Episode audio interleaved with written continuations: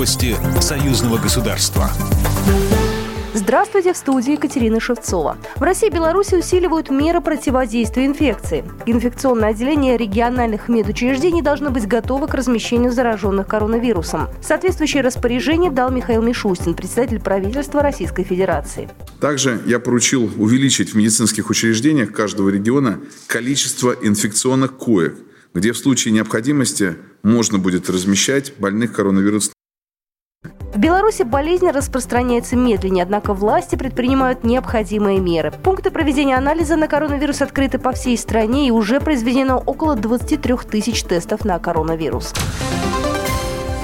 Премьер-министр Беларуси Сергей Румас предлагает плотнее координировать в союзном государстве действия, которые принимаются с учетом распространения коронавируса. Об этом он сообщил на встрече с государственным секретарем союзного государства Григорием Рапотой, передает Белта. Также белорусский премьер предложил обсудить дату и повестку предстоящего заседания Совета министров союзного государства. Предварительно в повестку дня союзного совмина включено 19 вопросов, но есть пожелание добавить пункты, сказал Григорий Рапота.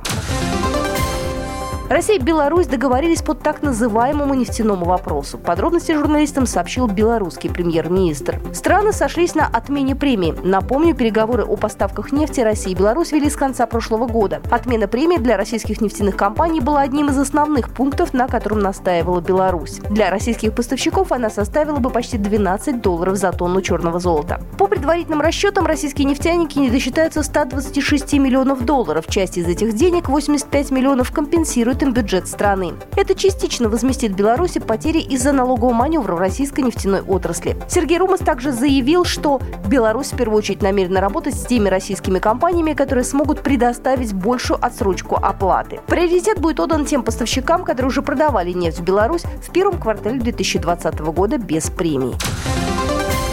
В Белорусском государственном музее истории Великой Отечественной войны проходит выставка юных художников Беларуси и России «Наследники Великой Победы», посвященная 75-летию Победы, сообщает сайт Постоянного комитета союзного государства. Выставка проводится в рамках международного проекта «Мир без границ». Этот проект на протяжении уже многих лет объединяет Бобруйскую городскую детско-юношескую студию изобразительного искусства «Радуга» и Корсунскую детскую школу искусств из Ульяновской области.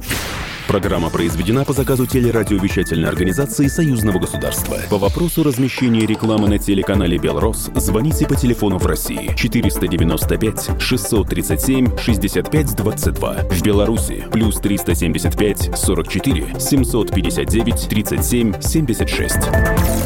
Новости Союзного государства.